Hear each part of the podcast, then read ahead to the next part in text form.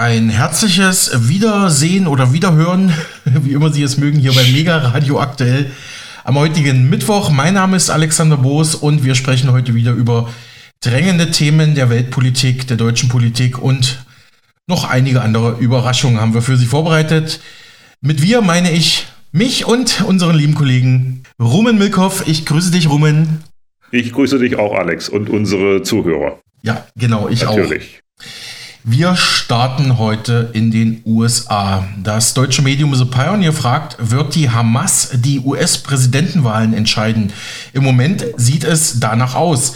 Donald Trump profitiert von der Angst, der Nahostkonflikt könnte sich zum Dritten Weltkrieg ausweiten. Erfolgreich präsentiert er sich als Führer, der Konflikte auf Augenhöhe mit den Bösewichten dieser Welt zu lösen weiß. Trump ist jetzt der, der mit den Wölfen tanzt. Der demokratische Amtsinhaber Präsident Joe Biden, von Trump seit jeher als Sleepy Joe bezeichnet, wirkt dagegen wie ein erkrauter Feldhase auf der Flucht. Er schlägt Haken. Er kämpft, aber er kämpft zuerst mit sich selbst. Die Beine sind so schwer wie die Augenlider, seine Vitalitätsreserven neigen sich erkennbar dem Ende zu, schreibt The Pioneer. Dazu passt, ob Biden es schafft, bis zu den US-Wahlen in knapp einem Jahr eine Trendumkehr einzuleiten, Darüber spricht Julias van der Laar. Er ist politischer Strategieberater und hatte 2008 bis 2012 im Wahlkampfteam von Ex-US-Präsident Barack Obama gearbeitet, als einziger Deutscher. Und er sagt aktuell, niemand freut sich wirklich darauf, dass Joe Biden nochmal kandidiert. Niemand sagt, da habe ich jetzt unbedingt Lust mitzuarbeiten. Also da meint er jetzt die Demokratische Partei. Er steht auch dieser Partei nahe. Über die aktuellen Umfragen, die Donald Trump klar vorne sehen, sagt er, im Moment sieht es echt düster aus. Klar, denn er ist ja pro Biden. Schönreden, das probiert das Kampagnenteam von Biden angesichts der Umfragen trotzdem. Am Montag erinnerten sie in einem Brief an die Obama-Wahl 2011, wo eine selbige Umfrage ein Jahr vor der Wahl Obama, der ein Jahr später zum Präsidenten gewählt wurde, aber ein Jahr zuvor noch hinten sah. Also wie jetzt auch bei Biden. Sie schreiben, also die Demokratische Partei schreibt, wir wissen aus Erfahrung, dass Umfragen mehr als ein Jahr vor der Wahl nicht mehr aussagekräftig sind. Warum diese Umfrage doch aussagekräftig sei und uns möglicherweise ein Blockbuster-Wahlkampf in den USA bevorsteht, versucht derzeit The Pioneer zu beantworten. Ja, am ersten Dienstag im November wird ja in den USA traditionell gewählt. Gestern in einem Jahr geht es wieder um den Spitzenposten im Weißen Haus. Der Wahlkampf wirft, wie gehört, schon jetzt seine Schatten voraus. Viele Bewerber tummeln sich ja immer noch im republikanischen Feld. An der Spitze steht jedoch Ex-Präsident Trump. Bei den Demokraten haben wir auch gehört, will Amtsinhaber Joe Biden wiedergewählt werden und die DPA hat sich mal auf einem Wochenmarkt im ländlichen US-Bundesstaat Maryland umgehört was die Amerikaner so wählen würden. Echt null Bock drauf. Alles schon mal da gewesen. Warum muss ich mich zwischen diesen beiden entscheiden? Wir wollen Optionen, nicht diese Schwarz- oder Weiß-Schablone. Ja, genau. Ich sag denen, du warst schon mal dran, jetzt brauchen wir frisches Blut. Ich will jemand Jüngeren, der nicht nur diesem Zwei-Parteien-System folgt. Wir verlieren die jungen Wähler und die Alten bleiben bei dem, was sie kennen, wählen vielleicht das kleinere Übel. Hundertprozentig Trump, ja, auf jeden Fall. Ich beiß die Zähne zusammen und stimme nochmal für Trump. Ich würde wieder Biden wählen. Es bleibt mir ja keine andere Wahl. Ja, soweit diese DBA-Umfrage aus den USA. Aber man muss ja sagen, Rumen, andererseits steht ja auch Ex-Präsident Donald Trump ja, juristischer Ärger ins Haus. Es handelt sich um eine Liste mutmaßlicher Betrugsfälle im Zusammenhang mit mehr als 20 Immobilien, die die Generalstaatsanwältin von New York, Letizia James, in den vergangenen Monaten gegen Trump zusammengetragen hat.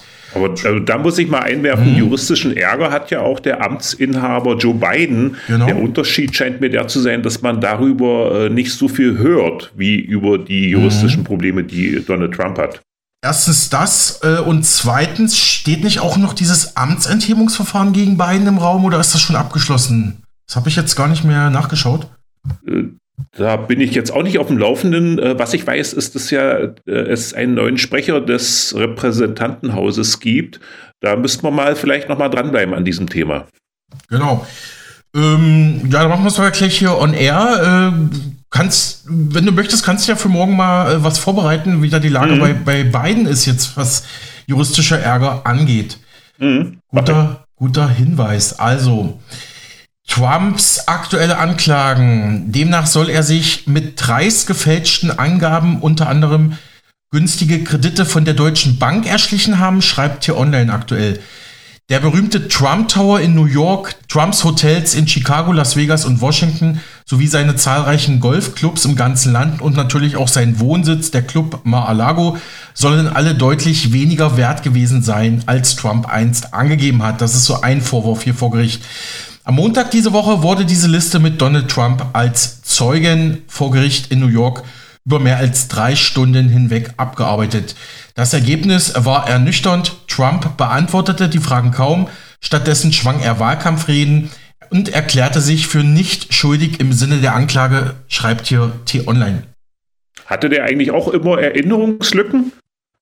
Darüber äh, ist nee. auch nichts bekannt geworden bisher. Vielleicht sollte ich da auch mal gucken, ob es da auch Erinnerungslücken gibt bei Donald Trump. Kannst du gerne mal machen. Ähm, Trump selber hält das Ganze für eine politische Hexenjagd gegen ihn und seine Partei, wie er sagte. Israel und die Ukraine werden angegriffen. Die Inflation ist außer Kontrolle, aber ich stehe hier und muss mich den politischen Attacken der beiden Regierungen stellen. Die Umfragen zeigen, dass ich überall in Führung liege. Es ist eine schreckliche Situation. Es ist Wahleinmischung und nichts anderes. Really dieser Prozess ist ein Schwindel, hätte nie eröffnet werden dürfen und sollte verworfen werden. Dass man uns verklagt und so viel Zeit und Geld verschwendet wird, wenn auf der ganzen Welt Menschen getötet werden und dieses Land das beenden könnte. Die Inflation und all die anderen Probleme, die dieses Land hat, es ist eine Schande.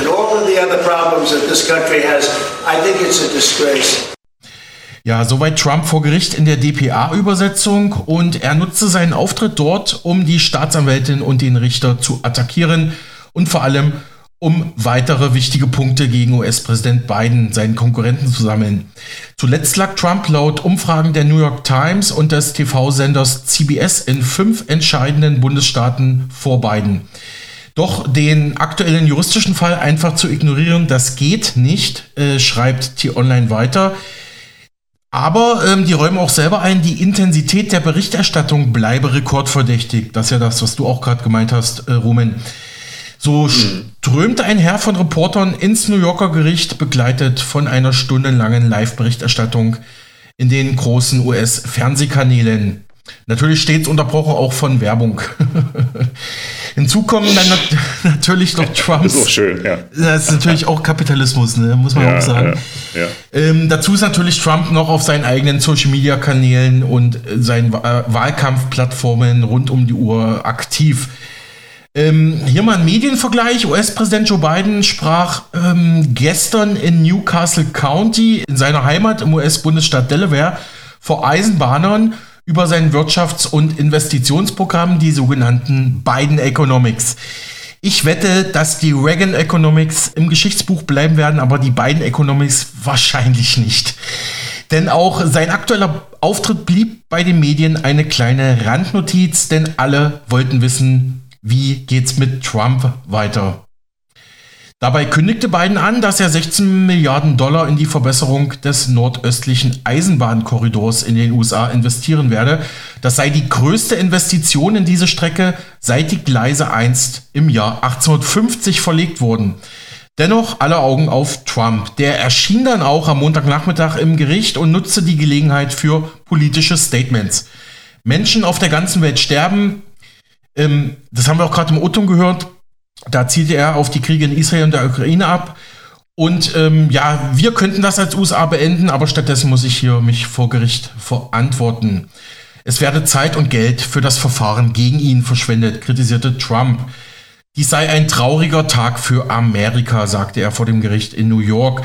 Auch Trumps Anwältin Elina Hebbe impfte die Medien konsequent mit politischen Attacken und ging in keiner Weise auf die tatsächlichen Vorwürfe gegen ihren Mandanten ein. Äh, Trump schoss auch scharf gegen die Staatsanwältin Letizia James. Sie behaupten, Zahlen würden nicht lügen. Ich habe eine Botschaft für Sie. Zahlen logen auch nicht bei Ihrer Kandidatur als Gouverneurin. Darum haben sie die auch zurückgezogen. Und Zahlen werden auch nicht lügen, wenn Präsident Trump im Jahr 2024 bei den Präsidentschaftswahlen antreten wird. Geschickt äh, würden Trump und seine Anwälte so sogar quasi den Gerichtsprozess zu einem Wahlkampfthema machen. Äh, außerdem äh, fließen laut Medienberichten weiter massiv Spenden für das Trump-Wahlkampfteam. Ähm, ja, dann wird im Prinzip auch noch ähm, ja, der Staat attackiert. In einer Erklärung sagte Trump, wir sind Zeugen davon, wie die regierende Partei das Rechtssystem als Waffe missbraucht, um ihren Hauptgegner mit allen zur Verfügung stehenden Mitteln zu vernichten, sei es durch die Streichung meines Namens von Stimmzetteln, durch finanziellen Ruin oder sogar durch eine Inhaftierung. So entstehen Diktaturen. Soweit hier der Vorwurf von Trump, der hier sagt, 2024 werde ein Schicksalsjahr und ich muss gewinnen, um unsere glorreiche Nation wieder nach vorne zu bringen. Ähm, ja, da gibt es ja noch Einschätzungen, das milliardenschwere Trump-Imperium mag inzwischen deutlich weniger imposant erscheinen als von Trump angegeben. Aber ich denke mal, er ist ja auch nicht der einzige US-Milliardär, der da ein bisschen trickst ne, mit Werten, mit der Steuer. Also das ist, ich kann mir schon vorstellen, dass ähm, der Zeitpunkt durchaus so gewählt wurde von seinen Gegnern, dass man ihn ja vielleicht noch kalt stellen könnte vor, vor der Wahl. T-Online schätzt abschließend ein, selbst wenn Trump im schlimmsten Falle hunderte Millionen Dollar Strafe zahlen müsste, was gerade im Raum steht, und seine Geschäftslizenz für New York verlieren würde, könnte seine Präsidentschaftskandidatur selbst einen Schuldspruch wohl nicht verhindern. Äh, und dann habe ich hier noch gefunden vom Korrespondenten der Süddeutschen Zeitung in Washington. Es kam bisher nicht so häufig vor, schreibt er, dass ein ehemaliger US-Präsident vor Gericht in den Zeugenstand tritt, noch dazu, wenn er der Angeklagte ist und dennoch wieder ins Weiße Haus zurück will. Bei Donald Trump passiert das nun häufiger. Seine bisher erste Aussage nach zuvor vier strafrechtlichen Anklagen in diversen Fällen hat er jetzt gegen Montagmittag in diesem Zivilprozess in New York ja zu machen. Verhandelt wird der Vorwurf, äh, wonach Trump mit seiner Familie und seiner Trump Organization den Wert seiner Immobilien teilweise absurd aufgepumpt hat, um sich bei Kreditgebern Vorteile zu ergaunern. Mhm. Die Prahlerei mit seinen angeblich sagenhaften Deals halfen ihm auch wesentlich bei seinem verblüffenden Wahlsieg 2016. Trump gab und gibt nicht nur den politischen Außenseiter, der es dem Establishment in Washington zeigen wolle, sondern vor allem den vermeintlich irrereichen Unternehmer und Erfolgsmenschen, der das Land wie eine Firma führen will.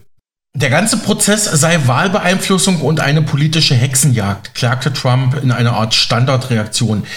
Auch seine Söhne mussten vor Gericht aussagen und einer von ihnen sorgte für einen Eklat. Und zwar Eric Trump sorgte dafür viel Aufregung. Und ihm wird jetzt sogar vorgeworfen, dass er eine mögliche Falschaussage getätigt hat. Eine Anklage wegen Meinheit steht da im Raum, warnte jetzt der ehemalige Bundesstaatsanwalt Glenn Kirschner am vergangenen Samstag. Außerdem soll Eric Trump Reporter vor dem Gerichtssaal beschimpft haben, wofür er, wofür er scharfe Kritik erntete. Seine Söhne sind ja auch in der Familienholding Trump Organization ähm, betraut. Sie beteuerten, die im Zentrum des Verfahrens stehenden Finanzdokumente hätten in der Verantwortung der Buchhalter gelegen, nicht in ihrer. Außerdem kommentierten sie immer wieder mit den Worten, ich kann mich nicht erinnern. Hm, also da hast du schon deine Frage beantwortet, Rumen. Genau, also, genau. Trump ich macht's. ja. Ich habe es fast vermutet, ja. Trump macht es nicht selbst, sondern seine Söhne machen den Scholz und sagen, sie können sich nicht erinnern. Äh, die Generalstaatsanwältin James fordert, äh, ja, wie gehört, eine Geldstrafe in Höhe von 250 Millionen Dollar. Und sie will auch erwirken, dass Trump und seine Söhne in New York keine Unternehmen mehr leiten dürfen. Eine Gefängnisstrafe droht dem Ex-Präsidenten in diesem Verfahren in New York nicht. Der Republikaner weist die Vorwürfe, wie gehört, als politisch motivierten Versuch zurück, ihm vor der Präsidentschaftswahl im November 2024 zu schaden. Ja, soweit die aktuelle Lage bei Trump im US-Präsidentschaftswahlkampf und Rumen, morgen machen wir dann mit Joe Biden weiter, ne, was der mhm. gerade alles juristisch zu verdauen hat. Mhm, genau. Aber du hast mir Vorgespräch gesagt, du warst relativ kürzlich erst selbst in den USA. Äh, wo warst du da genau und wie ist die politische Stimmungslage, sofern du da ähm, was mitbekommen hast von?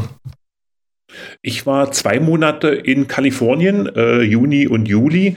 Äh, meine Frau kommt ja aus Kalifornien und ich habe die meiste Zeit in der alten Goldgräberstadt Grass Valley am Fuße der Sierra Nevada verbracht.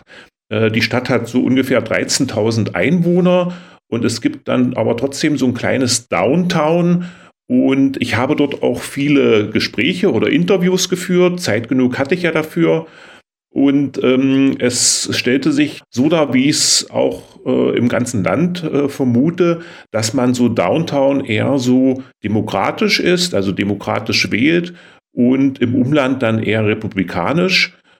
Und ähm, in den Gesprächen, die ich geführt habe, stellte sich heraus, dass äh, viele, die eher so demokratisch gewählt haben in der Vergangenheit, mit der Politik von Joe Biden doch eher unzufrieden sind. Das wurde zum Teil äh, hinter vorgehaltener Hand geäußert und äh, man dann sich nicht sicher war, ob man denn bei der nächsten Wahl noch äh, demokratisch wählen wird, ob man entweder gar nicht zur Wahl geht oder äh, vielleicht dann doch die Republikaner wählt, obwohl keiner natürlich irgendein Freund von Donald Trump ist. Und das hat mich so ein bisschen an die Situation in Deutschland erinnert, wo es ja auch viele äh, Leute gibt, die AfD wählen, das nur hinter vorgehaltener Hand äußern und ähm, äh, dies tun, weil sie keine andere Wahl sehen. Das ist ja in mhm. Amerika, wo es nur zwei große Parteien gibt, noch ausgeprägter als in Deutschland.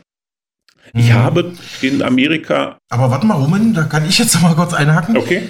Ähm, um die Anonymität des Betroffenen oder der Betroffenen zu wahren, ist das jemand aus meinem Familien- oder Freundeskreis oder erweiterten Bekanntenkreis, der hat tatsächlich bei einer letzten Landtagswahl die Linke und die AfD gewählt als ähm, Signal an die dortige Landesregierung. Ist es denn möglich, dass man Linke und AfD wählt? Rein praktisch? Offensichtlich. Na klar, also ich meine Erst mit, mit der ersten, Erst- und Zweitstimme, genau. Ah, ja. Ich verstehe, ich verstehe. Mhm. Ähm, Dem geht es halt ähnlich, ne, sag ich mal. Ne? Also ähm, ja. der macht das auch nicht aus Überzeugung. Genau, also ich habe da wie gesagt auch Parallelen zu Deutschland gesehen. Ähm, ich habe äh, meine Zeit, die Zeit genutzt in Amerika und einen Ausflug, äh, einen Eintagesausflug nach San Francisco gemacht.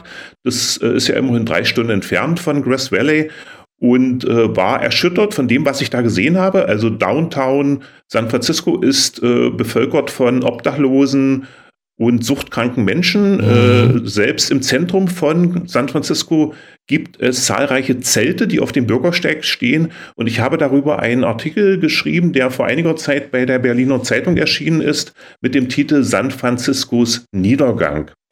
Ich habe meine Zeit auch genutzt, um öfters ins Kino zu gehen und habe unter anderem den Film äh, The Sound of Freedom gesehen, der in Amerika bereits am 4. Äh, Juli, also am 4th of July, dem Unabhängigkeitstag, angelaufen ist. Und der Film Sound of Freedom soll nun heute am 8. November auch in die deutschen Kinos äh, kommen. Der Film beruht auf einer wahren Begebenheit. Es geht in ihm um die Entführung von Kindern, Menschenhandel und Sextourismus.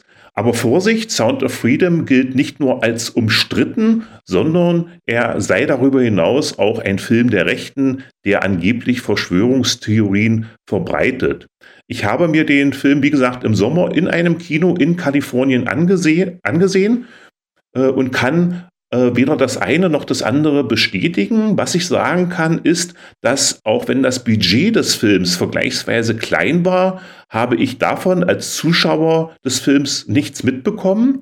Es gibt einen Wendepunkt im Film relativ am Anfang, an dem dem Hauptprotagonisten klar wird, dass man zwar ein paar Kinderschänder in den USA, dem größten Konsumenten von Kinderpornografie und Haupttatort von Kindesmissbrauch weltweit gefasst hat, aber kein einziges Kind retten konnte. Dieser Wendepunkt kam für mich sehr glaubwürdig rüber und hat mich im wahrsten Sinne des Wortes äh, ergriffen. Danach wird die Handlung äh, von Sound of Freedom zugegeben immer vorhersehbarer und auch das absehbare Happy End. Aber da stellt sich für mich die Frage, ob das nicht bei allen Filmen aus Hollywood so ist, mehr oder weniger. Ähm, Sound of Freedom ist auch in gewisser Weise melodramatisch, aber auch da frage ich mich, was dagegen einzuwenden ist. Laut Definition versteht man unter einem Melodram ein Filmgenre, bei dem nicht die äußeren Konflikte, sondern vielmehr innere Konflikte sowie die Gefühle der Hauptfigur im Mittelpunkt stehen und die Handlung vorantreiben. Eine Idee, warum der Film schlecht geschrieben wird, auch in Deutschland, bekam ich, als in ihm eine Insel auftaucht, auf der Kinder missbraucht werden sollen. Sogleich musste ich an die Sexinsel von Jeffrey Epstein denken.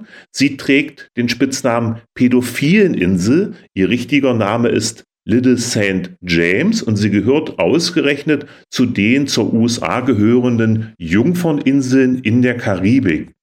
Der Multimillionär Epstein, der eine oder andere erinnert sich, wurde am 10. August 2019 tot in seiner Gefängniszelle in New York City aufgefunden. Offiziell war es Selbstmord, die Überwachungskameras waren zum Todeszeitpunkt aber gerade ausgefallen gegen den wegen Anstiftung zur Prostitution Minderjähriger bereits 2008 verurteilten Epstein, der danach offiziell als Sexualstraftäter galt, waren zuvor neue Anschuldigungen wegen Menschenhandels mit Minderjährigen zwecks sexueller Ausbeutung erhoben worden. Epstein, das ist kein Geheimnis, umgab sich gerne mit den Reichen und Mächtigen, unter anderem mit Prince Andrew, Bill Clinton, äh, Bill Gates, aber auch mit Donald Trump, über den wir ja bereits jetzt in dieser Sendung gesprochen hatten. Nach seinem Tod, also nach dem Tod von Epstein, war es schnell ruhig geworden um den Fall. Ähm, während beispielsweise bei Harvey Weinstein im Sachen MeToo der Aufschrei groß war, schien der Fall Epstein auf seltsame Weise im Sande zu verlaufen. Und nun, wie gesagt, ist er zumindest für mich durch diesen Film wieder ähm, äh, in, in den Fokus geraten. Ähm, dem Hauptprotagonisten des Films wird seine, unter anderem seine Religiosität vorgeworfen, von der ich als Zuschauer im, im Kino aber nichts mitbekommen habe. Also warum äh, sollte man sich darüber aufregen? Äh, und es hat sich für mich auch die Frage gestellt, ob man sich je über die Mitgliedschaft Tom Cruise bei den Scientologen aufgeregt hätte. Ich kann mich zumindest nicht daran erinnern. Auch sein traditionelles Weltbild, in dessen Mittelpunkt die Familie steht, wirft man dem Film Sound of Freedom vor. Nur, so denke ich, anders würde möglicherweise keine Gesellschaft funktionieren, gäbe es da nicht die Eltern, die sich um ihre Kinder sorgen. In dem Film selbst hat der Hauptprotagonist äh, Familie, aber die hat er auch im richtigen Leben. Und diese Sorge um diese Familie muss zwangsläufig bei der Rettung anderer Kinder in den Hintergrund treten. Diesen Konflikt, so denke ich, hätte man zweifellos mehr ausbauen können. Dass dies nicht getan wurde, macht Sound of Freedom aber nicht automatisch zu einem schlechten Film. Nachdem ich, wie gesagt, Sound of Freedom bereits im Sommer gesehen habe, stellen sich mir weniger Fragen zum Film als zum Umgang mit ihm gibt. Und ich stelle mir die Frage, ob es beispielsweise die Probleme Kindesentführung und Kindesmissbrauch vielleicht gar nicht gibt. Und wenn doch, warum wird es regelrecht verteufelt, sich filmisch mit ihnen auseinanderzusetzen? Mehr oder weniger zeitgleich mit dem Film Sound of Freedom kam der neue Barbie-Film in die Kinos, über den kaum Negatives zu hören war. Auch ihn habe ich mir angesehen äh, auch um beide Filme, die wie gesagt mehr oder weniger zeitgleich in die Kinos kamen, miteinander vergleichen zu können. Äh, der Barbie-Film ist ab sechs Jahre in Deutschland zumindest freigegeben, in den USA erst ab 13. Zum Vergleich dazu, Sound of Freedom äh, ist in Deutschland ab zwölf Jahre freigegeben. In dem Film Barbie sagt Barbie, dass sie keine Vagina und Ken keinen Penis haben. Äh, wie passt dies dazu, äh, dass der Film in Deutschland ab sechs Jahre freigegeben ist? Frage ich mich. Wie gesagt, ich habe mir beide Filme angesehen und vielleicht sollte dies auch jeder tun, der sich Sound of Freedom ansieht, der heute in die deutschen Kinos kommt. Hm, ja, danke, Rum. Ich habe so drei, vier Anmerkungen dazu. Also, du hast, hm, na, fangen wir damit an. Auch schon im Interview mit unserem Sender hat der Ökonom Philipp Hopp von HKCM Management in Stuttgart. Wir spielen ja häufig auch die Wirtschaftsanalysen, Finanzanalysen von, hm, von den Kollegen dort. Ähm, der, der war auch jetzt äh, vor ein paar Monaten in den USA und hat auch gesagt, also mit Kalifornien geht es wirklich bergab. Also auch das, was du beschreibst. Mhm. Es gibt gerade auch einen sehr großen Zuzug von Kalifornien nach Texas, mhm. weil man da einfach auch steuerlich günstiger lebt und auch ähm, politisch ruhiger, wie er das beschrieben hat. Also es gibt auch eine aktuelle Dokumentation mit dem Titel Leaving California ist irgendwie im Frühjahr angelaufen, im April, glaube ich. Also mhm. wo man die Hintergründe erfährt, ist ein Mehrteiler und wo ich so natürlich so gleich an Leaving Las Vegas denken musste, aber mhm. in dem mhm. Fall ist es eine mehrteilige Dokumentation, mhm. die ich empfehlen kann. Und wie ich bei dir rausgehört habe, Kalifornien ist auch nicht mehr so die Hochburg der Demokratischen Partei, ne? wie es vielleicht früher mal war. Naja, ich habe eben auch viele zweifelnde Menschen getroffen. Und da ich, wie gesagt, zwei Monate im Land war, äh, kam es dann eben äh, mitunter auch zu längeren Gesprächen, wo man sich mal ein bisschen intensiver austauschen konnte, wo man die, den Menschen auch mal ein bisschen näher kennenlernen konnte. Und das hat natürlich dann mir geholfen, da ein bisschen tiefer in die Materie einzusteigen. Mhm. Und nochmal zurückzukommen zu Sound of Freedom, da äh, steht ja auch Mel Gibson dahinter, ne? Der hat doch den Film mitproduziert, oder? Mhm, richtig, ja. Und der Hauptdarsteller ist ja auch aus diesem Film, äh, diesen Christus, diesen Jesus-Film, den genau. er gemacht hat. Mhm. Mel Gibson wird ja auch seit ein paar Jahren eine zu große Rechtsnähe vorgeworfen, dass er ein radikaler Christ sei, ne? Aber das sind Debatten für Amerika. Aber mhm. jetzt noch mal zwei Punkte. Du hast ja Harvey Weinstein angesprochen. Das, der war ja mal Hollywood-Produzent, sehr einflussreicher Hollywood-Produzent. Äh, wie, wie rauskam, hat er viele Schauspielerinnen und Hollywood-Mitarbeiterinnen sexuell belästigt, missbraucht, vergewaltigt. Ja. Daraufhin kam diese MeToo-Sache ähm, ähm, ja groß auf. Und du hast recht, im Vergleich zu Epstein war der, der Aufschrei doch deutlich größer. Und naja, äh, bei Epstein ist ja die Kritik ähm, beim Trump-Lager so, das war ja auch alles bei dieser äh, ominösen QAnon-Geschichte Thema, ne? Und ähm, da behaupten ja manche, dass da alles äh, die Bank, andere sagen, nee, da ist durchaus was dran. Fakt ist aber, es gibt äh, Kinderhandel im, im organisierten Maßstab und gerade wenn ähm, so ein Film das thematisiert und der dann so hart angegangen wird, gibt es natürlich durchaus auch Kritiker, die jetzt nur sagen, naja, das sind jetzt die Leute, die da kritisieren, die vielleicht möglicherweise da gewisse Interessen auch in diesem Metier haben. Ne? Ob es nun finanziell sei oder andererweise, das, das, das weiß ich nicht, aber diese kritischen Stimmen gibt es und die wollte ich ja einfach mal auch an dieser Stelle zitiert haben. Ne? Mhm. Dass das Ganze vielleicht doch größere Ausmaße hat, als, als man so denkt, aber ähm, ja, weiter möchte ich da jetzt auch nicht reingehen. Ähm, Roman, ja, besten Dank. Blicken wir mal auf Deutschland. Bund und Länder haben sich nach mehrstündigen Beratungen auf die künftige Aufteilung der Kosten für die Aufnahme und Unterbringung von Flüchtlingen verständigt. Der Bund zahlt künftig eine jährliche Pauschale in Höhe von 7.500 Euro. Ich glaube, zuvor hatten Länder und Kommunen über 10.000 Euro gefordert. Für jeden Asyl-Erstantragsteller gibt es jetzt aber erstmal nur in Anführungsstrichen 7.500 Euro. Das teilte Bundeskanzler Olaf Scholz am Dienstagmorgen mit. Unser gemeinsames Ziel ist es, diese irreguläre Migration zurückzudrängen. Und dazu haben wir eine ganze Reihe von sehr konkreten Verständigungen getroffen, die jetzt durch Gesetzgebung oder praktisches Handeln von uns umgesetzt werden, überall auf den Ebenen, wo wir jeweils Verantwortung haben. Diese Geschlossenheit, das gemeinsame Handeln ist auch unverzichtbar, denn tatsächlich ist es doch so, dass alle Ebenen nur gemeinsam erfolgreich sein können, wenn es etwa um Effizienzmaßnahmen geht, die dazu beitragen, dass Entscheidungen schnell und zügig getroffen werden. Und dann kann nicht der eine auf den anderen verweisen, sondern dann können wir nur gemeinsam uns unterhaken und die Herausforderungen, die mit der irregulären Migration sind, bewältigen. Klar ist, wir brauchen einen besseren Schutz der europäischen Außengrenzen und wir brauchen eine solidarische Verteilung in Europa.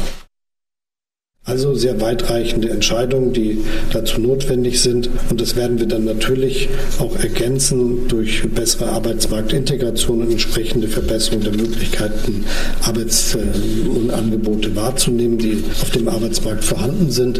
Alles das gehört zu einer in sich zusammenhängenden Reform. Glaube, es ist in der Tat historisch, dass wir die vielen Debatten zusammengeführt haben und vieles von dem, was hier in dem Beschlusstext sich wiederfindet, ist ja auch schon unterwegs. Ich will nur das ganz umfassende Rückführungspaket ansprechen und, das, und die Praxis überall in Deutschland massiv verändern wird, weil damit die Handlungsmöglichkeiten der kommunalen Ausländerbehörden, der Länder, aber auch des Bundes erheblich verbessert werden und wir es schaffen, unsere Aufgabe zu lösen, zum Beispiel auch dort Rückführung durchzusetzen, wo das notwendig ist. Dass hier die Themen alle verhandelt sind, über die in Deutschland gesprochen wird, ist ja ein Zeichen dafür, dass es über sehr weite Bereiche der Verantwortung in Deutschland möglich ist, hier Entscheidungen zu treffen, die ganz konkret die Situation adressieren. Es geht ja nicht darum, Fahnen hochzuziehen, sondern Probleme zu lösen. Und genau dafür steht das, was wir miteinander vereinbart haben. Sagte Scholz der DPA gestern Vormittag. Die Süddeutsche Zeitung hat die Ergebnisse vom Bund-Länder-Treffen zusammengefasst. Es war mal wieder ein langer Tag in Berlin. Fast 17 Stunden haben die Ministerpräsidenten der Bundesländer zunächst untereinander, dann mit Kanzler Scholz verhandelt.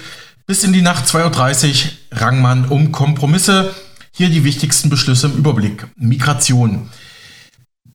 Seit Anfang 2022 sind etwa 1,5 Millionen Menschen nach Deutschland gekommen und jeden Tag reisen auf illegalem Weg etwa 1000 weitere ins Land.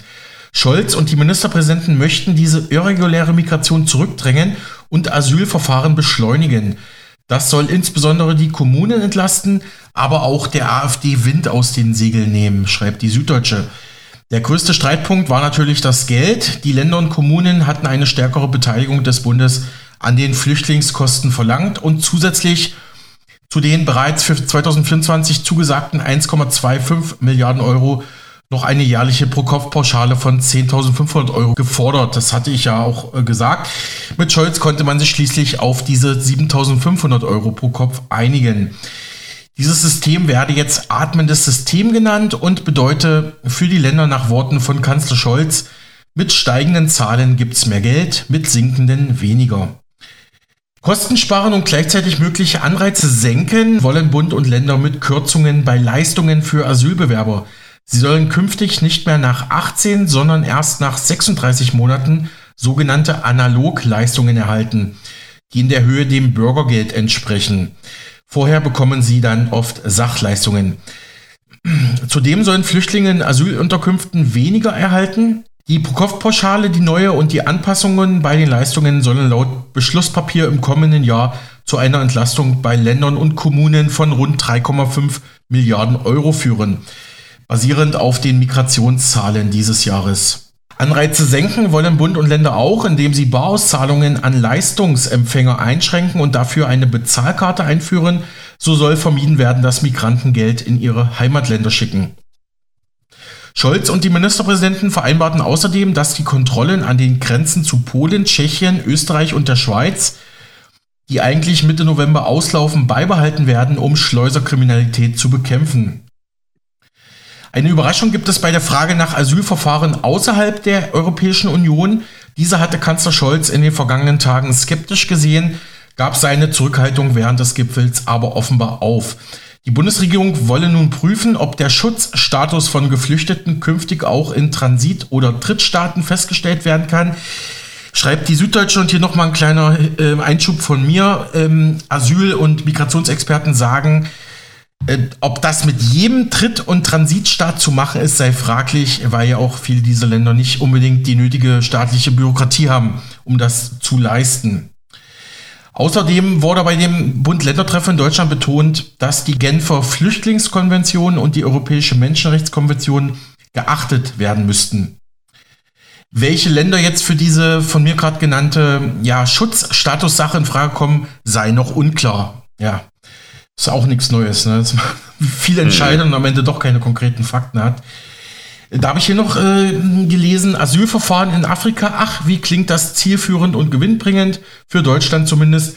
Tatsächlich aber wirft diese Idee nur Fragen auf, löst aber kein Problem, kommentiert der Redakteur der Süddeutschen Zeitung Josef Kellenberger. Die Theorie hinter der Idee, allein schon die Aussicht auf ein Verfahren in einem ganz anderen Land, etwa in Afrika, soll Migranten von der gefährlichen Flucht über das Mittelmeer Richtung Deutschland abhalten. In ihrem Koalitionsvertrag hatte die Ampel, also SPD, Grüne, FDP, bereits vereinbart, ein solches Vorgehen in Ausnahmefällen zu prüfen. Diese Prüfung läuft jedoch noch. Generell wollen Bund und Länder bei Asylverfahren schneller werden. Kommen Flüchtlinge aus Staaten mit einer niedrigen Anerkennungsquote von unter 5%, strebt die Runde an, Asyl und anschließende Gerichtsverfahren innerhalb von jeweils drei Monaten abzuschließen. Kommen die Menschen aus anderen Staaten, soll es nicht länger als sechs Monate dauern. Das wäre um einiges schneller als bislang. In manchen Bundesländern liegt die tatsächliche Verfahrensdauer derzeit bei etwa drei Jahren. Und jetzt wieder ein persönlicher Einschub von mir. Sind unsere Gerichte nicht schon jetzt überlastet? Fragezeichen. Gut. Der Familiennachzug ähm, soll nicht ausgeweitet werden, wie es die Ampel laut Koalitionsvertrag eigentlich tun wollte. So, dann gab es noch den Punkt Planungsbeschleunigung, ein Punkt, der angesichts des Streits um Migration und Finanzen in der öffentlichen Wahrnehmung fast untergehen könnte ist die Einigung auf einen Pakt für Planungs-, Genehmigungs- und Umsetzungsbeschleunigung. Was sperrig klingt, schreibt die Süddeutsche, soll dafür sorgen, dass es im Bürokratieland Deutschland künftig schneller vorangeht, etwa beim Bau von Windrädern, Stromtrassen, Bahnstrecken und Wohnungen. Insbesondere im Verfahrensrecht will die Politik ansetzen, Beteiligte wie Bürger und Umweltverbände sollen früher und digitaler eingebunden werden, aufwendige Genehmigungsverfahren bei manchen Projekten vereinfacht oder gar gänzlich weggelassen werden. Zudem sollen einzelne Verfahrensschritte häufiger parallel ablaufen und Fristen verkürzt werden. In geeigneten Fällen sollen Anträge nach Fristablauf als genehmigt angesehen werden, auch wenn die Behörde noch gar nicht darüber entschieden hat. Es tut mir leid, liebe Hörerinnen und Hörer, nochmal ein persönlicher Hinweis. Und das im heutigen Deutschland, da, da bin ich ja echt mal gespannt. Also da bin ich ja wirklich mal gespannt. Die, Behörden kriegen doch schon jetzt das Einfachste teilweise nicht hin. Also gut, ich muss mich beruhigen. Ich trinke jetzt nochmal einen Beruhigungstee rum. Ja, macht das. Wir machen sachlich weiter. Bundeskanzler Scholz und die Ministerpräsidenten von Hessen und Niedersachsen, Boris Rhein und Stefan Weil, betonten, dieser Deutschlandpakt für die Planungsbeschleunigung wird jetzt kommen. Der zentrale Punkt Bürokratieabbau. Es sind wahrscheinlich 100 Einzelregelungen, die hier mit verbunden sind. Und sie bauen auf, also in der ganzen Reihe von Gesetzen, die wir in den letzten Wochen und Monaten bereits vorangebracht haben. Auf diese Basis aufbauend schaffen wir jetzt mit weiteren 100 Maßnahmen eine grundlegende Änderung in vielen, vielen Bereichen. Ob es nun um Autobahnen oder Zugtrassen geht, ob es um den Bau von Wohnungen, den Ausbau von Dachgeschossen geht, bei der Aufstellung von Mobilfunkmasten und in vielen weiteren Bereichen des täglichen Lebens. Vieles geht in unserem Land zu langsam. Das hat aber nicht damit zu tun, dass wir nicht wollen oder dass wir unwillig sind oder dass wir unfähig sind oder was auch immer, sonst hat damit zu tun, dass wir uns aus bestimmten Regeln Gründe, äh, aus bestimmten Gründen Regeln gegeben haben. Aber man muss die Dinge immer wieder überarbeiten und sie sich anschauen, ob sie denn noch zeitgemäß sind. Und jede Zeit hat ihre Herausforderungen. Wir sind in Deutschland zu kompliziert. Deswegen sind, dauert alles zu lange und das macht es am Ende natürlich noch zusätzlich teurer.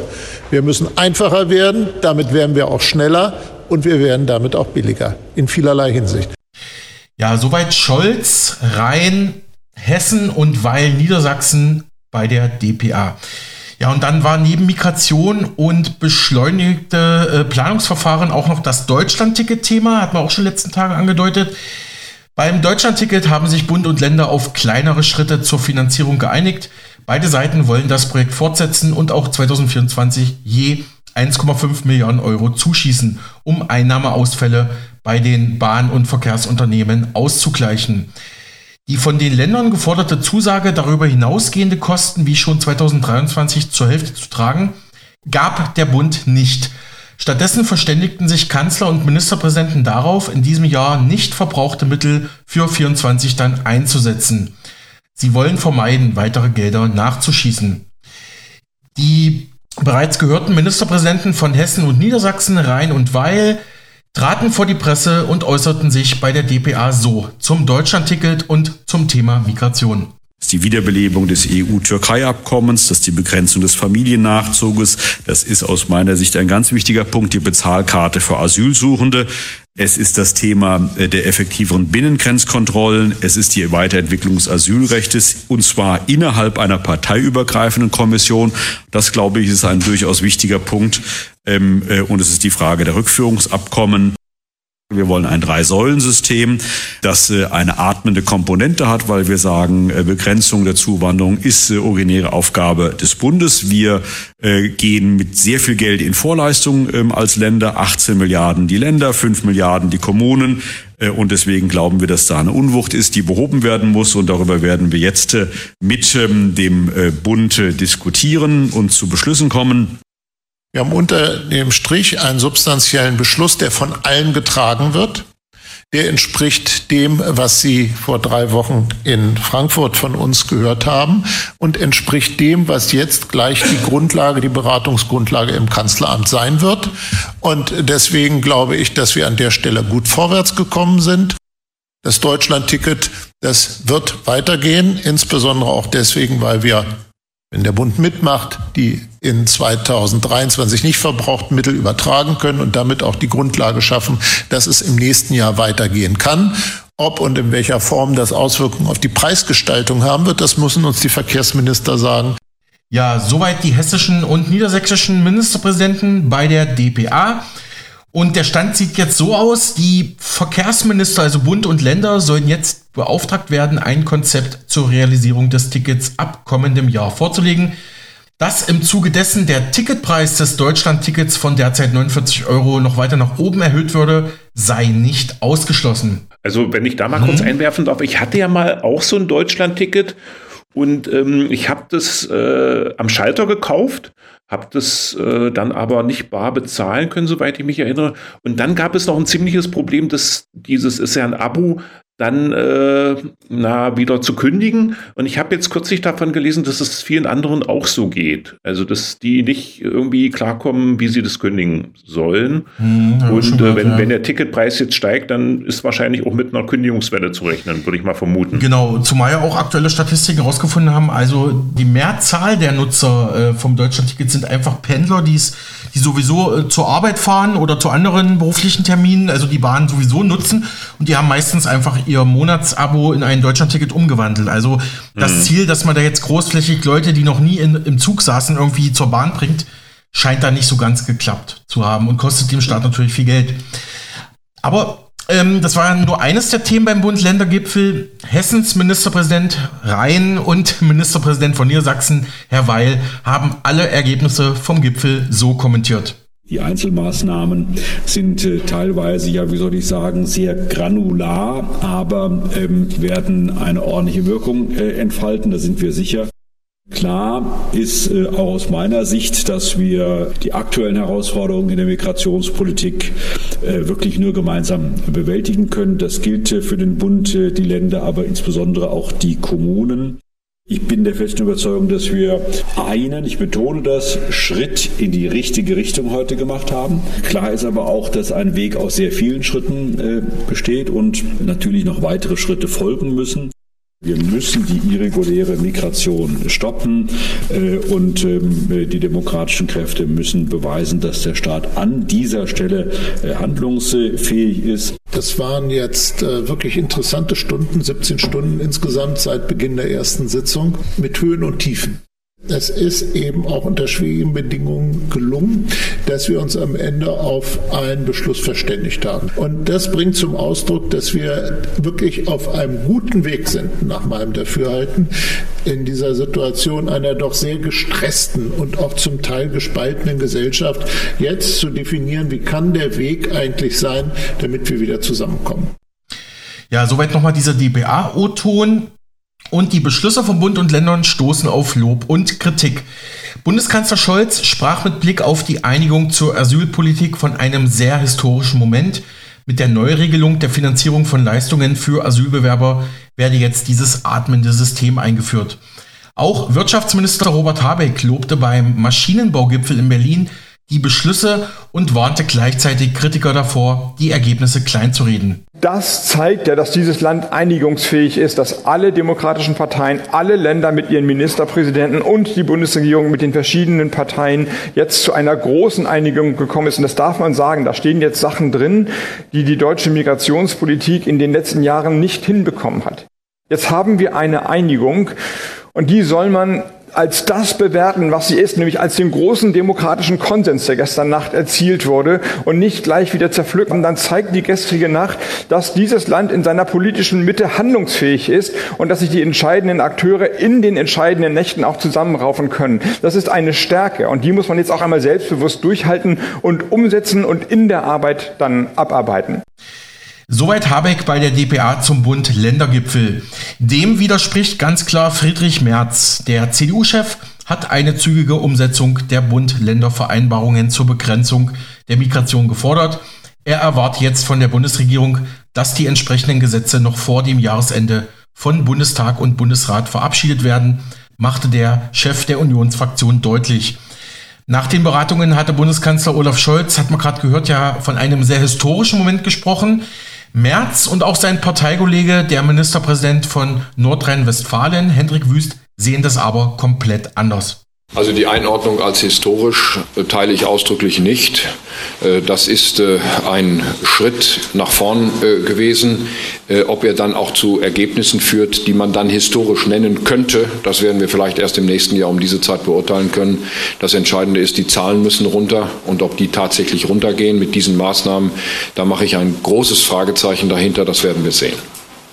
Eine Ministerpräsidentenkonferenz kann allerdings immer nur Vorbereitungen treffen für spätere konkrete Gesetzgebungsarbeit und die muss jetzt äh, geleistet werden. Und ich erwarte von der Bundesregierung, dass diese Beschlüsse jetzt vor dem Jahresende noch in den Deutschen Bundestag eingebracht und dort beschlossen werden, sodass die letzte Bundesratssitzung im Dezember noch erreicht werden kann, um den abschließenden Beschluss des Bundesrates auch zu ermöglichen. Nur dann können diese Vorschläge der letzten Nacht am 1. Januar 2024 auch in Kraft treten. Das Ganze ist dann erst Wirklichkeit, wenn es im Bundesgesetzblatt steht. Ich will hier äh, ausdrücklich sagen, dass ich es äh, nicht verstehe, dass die Koalition an ihrem Entwurf äh, eines sogenannten äh, modernen Staatsbürgerschaftsrechts festhält. In der jetzigen Situation wäre es eigentlich an der Zeit, dieses Gesetzgebungsvorhaben zu stoppen. Die Einwanderung schon nach fünf Jahren statt nach acht, in besonderen Fällen schon nach drei Jahren statt nach fünf in die Bundesrepublik Deutschland zu ermöglichen, ist vor dem Hintergrund der Ereignisse, die wir zurzeit sehen, ein schwerer Fehler wenn wir auch in Zukunft ein Herz für die Menschen haben wollen, die Schutz suchen, die Schutz brauchen, bei uns müssen wir jetzt zu beherzten Änderungen, zu beherzten Maßnahmen kommen. Wir brauchen da einen Politikwechsel. Der Rahmen darf nicht länger dadurch bestimmt werden, was in der Ampel hier in Berlin gerade noch so möglich ist, sondern durch das, was nötig ist, um dem Ziel zu dienen, dass wir den Menschen gerecht werden können, wieder besser gerecht werden können, die vor Krieg und Vertreibung äh, fliehen. Es ist ein erster Schritt, ja, aber es ist nicht der große Wurf.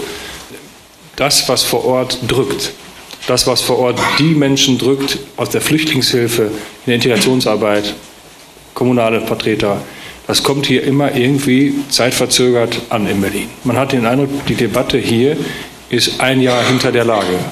Es ist hart verhandelt worden. Seien Sie, seien Sie sicher, dass wir hart verhandelt haben äh, über, über Geld. Äh, wir wollten ein atmendes System.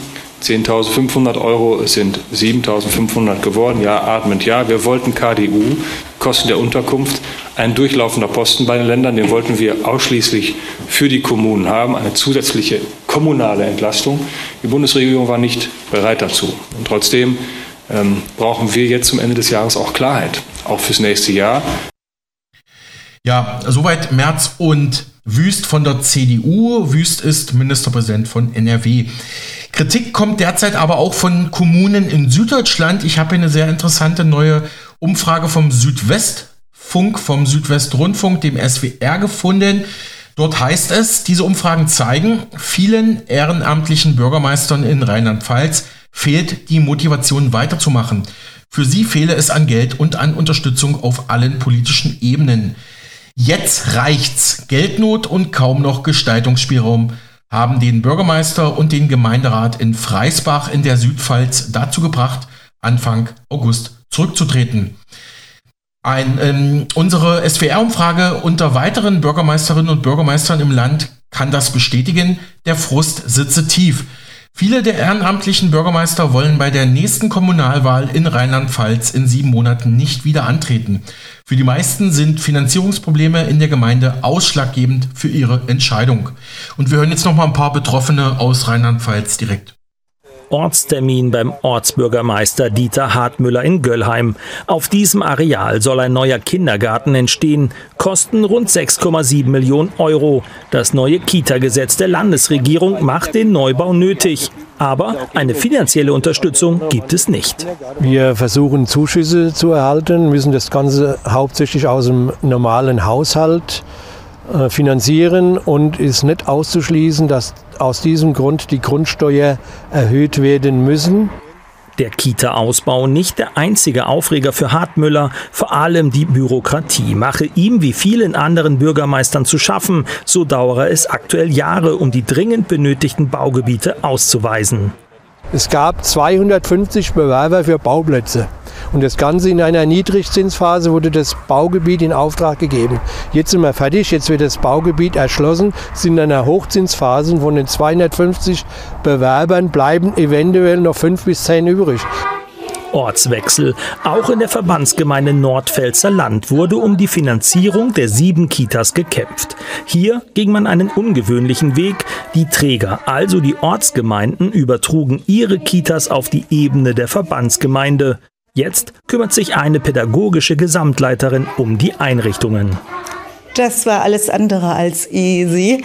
Ähm, wir hatten natürlich sehr viele Diskurse und äh, Gespräche auch in einer eigenen Projektgruppe, denn es war schon etwas ganz Neues, hier zu sagen, der Träger gibt auch Entscheidungsgewalt und Verantwortung ein Stück weit an die Pädagogik ab. Als Vollzeitkraft könne sie viele Aufgaben vor Ort übernehmen, sagt die Gesamtleiterin, bei denen ein ehrenamtlicher Bürgermeister an seine Grenzen stoßen würde, so zum Beispiel die Vergabe der Kitaplätze oder Personalfragen. Eine Förderung des Landes gibt es auch hier nicht. Wir nehmen Geld, das ist eine zusätzliche Stelle, die wir dafür machen. Die leistet natürlich auch pädagogische Arbeit. Das heißt, wir haben bei den Standortleitungen ein paar Stunden weggenommen, um es gegenzufinanzieren. Aber natürlich ist es auch zusätzliches Geld, was diese eine Stelle auch kostet. Dass sich die Kommunen immer häufiger selbst helfen müssen, sorgt für Frust. Nach 15 Jahren im Amt überlegt Dieter Hartmüller nicht mehr zu kandidieren. Ob ich antrete, werden wir in den nächsten Monaten entscheiden, aber das ist nicht das entscheidende Problem. Das entscheidende Problem ist, wie können wir die Bürgermeister zukünftig mehr entlasten? Weil der Bürgermeister nach wie hat das gleiche Problem, das ich heute habe. Damit meint Tatmüller, wie kann man die Haushaltsprobleme lösen und auch die vielen Pflichtaufgaben erfüllen. Ja, soweit dieser SWR-Bericht. Darin am Ende zu hören Dieter Hartmüller, CDU-Bürgermeister von Göllheim in Rheinland-Pfalz und davor Michael Kullmann, SPD-Bürgermeister der Verbandsgemeinde Nordpfälzer Land. Und damit zurück zum Chef. SPD-Chef und Kanzler Scholz. The Pioneer schreibt, die SPD hat den Respekt vor ihrem Kanzler verloren, nicht persönlich, aber politisch. Die Parteibasis mucke auf. Auf dem nächsten SPD-Parteitag im Dezember soll ein Programm deutlich links von Scholz beschlossen werden. Das SPD-Präsidium, dem die Unbeliebtheit des Kanzlers offenbar egal ist, hat schon genickt und zugestimmt. Um die unteren Einkommen zu entlasten, will man Spitzenverdienern durch eine temporäre Krisenabgabe ein Loch in den Beutel schneiden. Damit ist quasi eine Reichensteuerpflicht gemeint, die da gefordert wird. Menschen, die weniger verdienen, will man ebenfalls zum Melkschemel führen. Der Solidaritätszuschlag soll jetzt nicht mehr abgeschafft, sondern dauerhaft als Zukunftsabgabe erhoben werden. Die Schuldenbremse will die SPD-Basis lockern um auch an das Geld von Kindern und Kindeskindern zu kommen. Selbstredend möchte die SPD auch Erbschaften höher besteuern, vor allem bei den Multimillionenerben. Fazit, schreibt The Pioneer, es gibt viele Wege, die Helmut Schmidt-Wähler der Mitte zu vergraulen. Die heutige SPD kennt sie alle. Und zuvor, zuvor hatte ich noch diese Woche beim Spiegel dazu gelesen, SPD diskutiert temporäre Krisenabgabe für Superreiche. Die SPD will Spitzenverdienende stärker zur Kasse bitten. Das steht jetzt in dem Leitantragsentwurf für den nächsten Parteitag. Nicht nur dieser Vorschlag dürfte auf Widerstand in der Ampel treffen. Die SPD will Spitzenverdienende stärker besteuern und zugleich die Schuldenbremse reformieren. Konkret fordern die Sozialdemokraten in der Beschlussvorlage eine grundlegende Einkommenssteuerreform, welche die Mehrheit der Steuerzahler entlasten soll. Durch die Reform soll die große Mehrheit der Arbeitenden mehr Geld in der Tasche haben. Stattdessen sollen Einnahmen von Spitzenverdienern ja die Entlastungen finanzieren. Man möchte also an das Geld der Reichen, eine sogenannte temporäre Krisenabgabe. Wie viel die Superreichen in Deutschland zahlen sollen, wird in dem Antrag nicht konkret genannt. Und äh, schon haben wir auch schon gehört, grundsätzlich soll auch die Erbschafts- und Schenkungssteuer so reformiert werden, dass sich Multimillionäre und Milliardäre stärker an der Finanzierung des Gemeinwohls beteiligen. Hauptziel sei, sagt die SPD, den Industriestandort zu stärken, Bildungschancen zu sichern und Vertrauen in den Staat zurückzugewinnen. So zumindest steht's in dem Antrag. Geht der Leitantrag so durch das Präsidium der SPD, wird er auch beim SPD-Parteitag Anfang Dezember eingebracht. Die SPD würde sich damit klar gegen den Ampelpartner FDP positionieren. Die Liberalen lehnen eine Lockerung der Schuldenbremse strikt ab ebenso wie Steuererhöhungen und zusätzliche Abgaben, kommentiert der Spiegel abschließend. Jetzt, jetzt könnte man ja denken, dass reiche Deutsche eigentlich gegen diese Forderung sind, aber ich habe mich kürzlich mit einem ähm, ja, wohlhabenden Unternehmer unterhalten und der ist sogar dafür. Also der würde sogar aus seinem eigenen äh, Geldbeutel was abgeben, wenn es damit Deutschland insgesamt besser gehen würde. Ja. Ich, ich, würde dazu sagen, der ist nicht richtig reich. Sonst würde er nicht so eine Aussage tätigen, äh, denn nur der Scheich ist wirklich reich. Aber jetzt mal Spaß beiseite. Äh, mir fallen als jemand, äh, der sich so für die deutsche Sprache interessiert, äh, zwei Sachen auf. Und zwar äh, Wortneuschöpfung meiner Meinung nach. Die temporäre Krisenabgabe mhm. gefällt mir. Ja. Und der sehr historische Moment. Also heute muss es offensichtlich nicht nur, nicht einfach nur ein historischer Moment sein, heutzutage muss es ein sehr historischer Moment sein. Also finde ich großartig, diese Entwicklung in Anführungsstrichen. Ja, ich zitiere mal den renommierten Politikwissenschaftler Professor Dr. Werner Patzel, den hatten wir ja gestern im Interview zur neuen Wagenknecht-Partei und der meinte, weil ja manche jetzt schon sagen, dass die neue Wagenknecht-Partei auch ein historisches Novum ist, ähm, ja, für die politische Geschichte der Bundesrepublik. Er meinte, ob etwas ein historisches Novum ist, kann man erst in ein bis zwei Jahren bewerten. Und nicht jetzt, wie Scholz das gemacht hat. Wir beschließen genau. heute etwas Historisches. Und, und, und, wenn dann ein sehr historisches Novum wahrscheinlich. Genau. Und liebe Hörerinnen und Hörer, wir beschließen jetzt eine sehr historische erste Stunde Mega Radio aktuell am 8.11.2023. In tausenden von Jahren wird darüber noch berichtet werden. Ähm, Spaß beiseite. Ähm, wir machen Pause. Bleiben Sie bitte dran. Gleich geht's weiter.